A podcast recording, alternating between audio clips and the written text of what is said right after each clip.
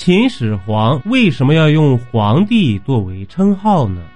在秦始皇创皇帝称号之前，我国古代帝王的尊号又是什么呢？与西方普遍存在的政教合一不同，我国古代最高统治者的尊号具有明显的宗法属性，也就是说，国君是天下一家的大家长。其地位犹如天下臣民的父母，在这一点上与西方有着明显的不同。我国自古把国称为国家，家国在某种程度上是一体的，国是最大的家，所以我国的君主制从一开始便与西方的法老、奥古斯都、哈里法等等完全不同。不过，我国国君的称号最初并非叫做皇帝，而是经历了长期演变的过程。一，夏朝国君称为后，这里的后并非后世的皇后，而是有文字可考的华夏族最高统治者的第一个正式尊号。史料记载，夏启以武力夺取国君之位。随即天子之位，是为夏后帝启。历史上的夏朝国王均称夏后，同时后还泛指所有的君主，比如后羿便是一个叫羿的王。后本是一个宗法称谓，本是生育子女的象形，而在远古母系社会，生育子女的母亲便是一族之长。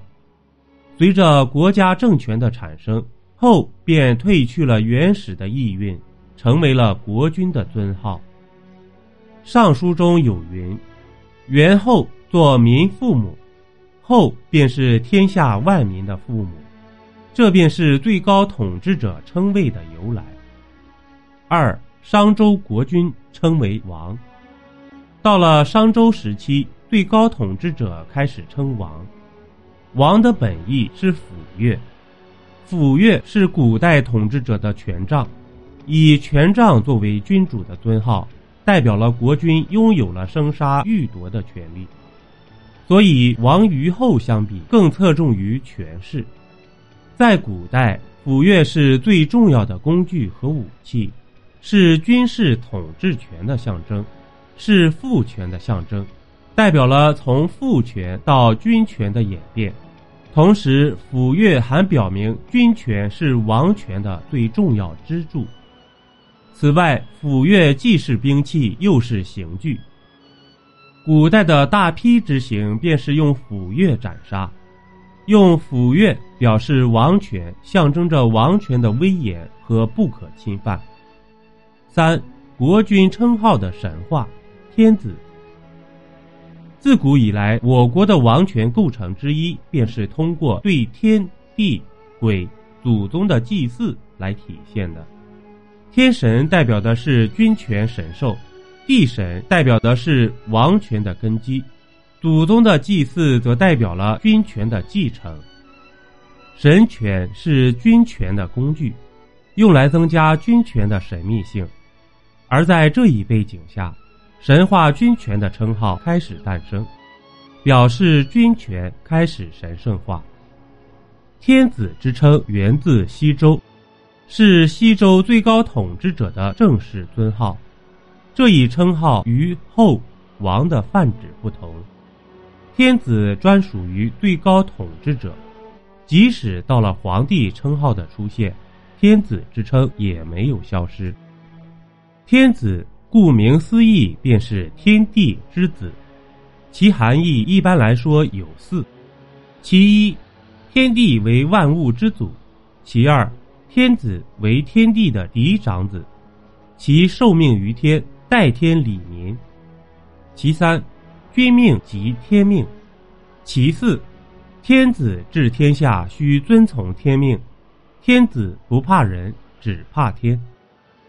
至此，最高统治者的神圣化和绝对权威其实已经奠定了。四，从秦朝开始，最高统治者称皇帝。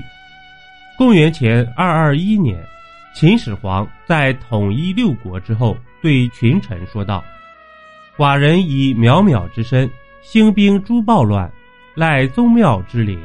六王咸服其孤，天下大定，令名号不更，吾以称成功，传后世。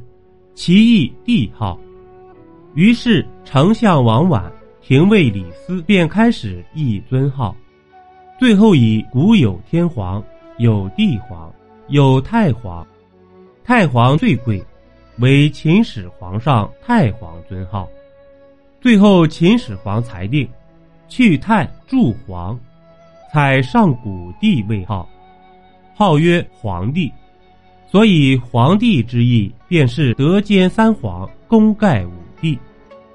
秦始皇还是我国历史上第一个尊称自己是圣人的最高统治者。他自称皇帝公圣，秦圣邻国，自认是一代圣王。而皇帝之称便在神话的基础上有了圣化的意味。于是，自从皇帝称号确定之后，我国古代的帝王尊号便再无更改。究其原因，就是在汉语中再也无法找到更尊贵、更合适的词语了。朱熹曾对此说道：“秦之法，尽是尊君卑臣之事，所以后世不肯变。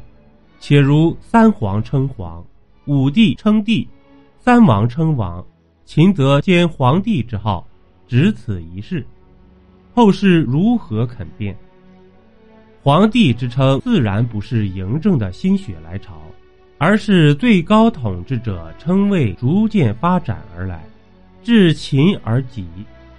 综上所述，皇帝之称在漫长的君主制度演变过程中，聚集了至少五种含义：宗法、权势、神话、圣化和礼仪。其中，后代表宗法称谓，王代表权势称谓，天子代表神话称谓，皇帝代表圣化称谓。而这四者均为一种礼仪称谓。皇帝至神至圣，尊贵无比，功盖千古，权纲独断。至此，皇帝的尊号成为君权观念的极致。于是，在东亚只能有一个皇帝，其他皆只是王。主播像素星座专辑《中国民间故事》已上线。主播每天录音剪辑六个小时，实在是不容易啊！亲爱的小耳朵们，请不吝点赞，欢迎您订阅评论。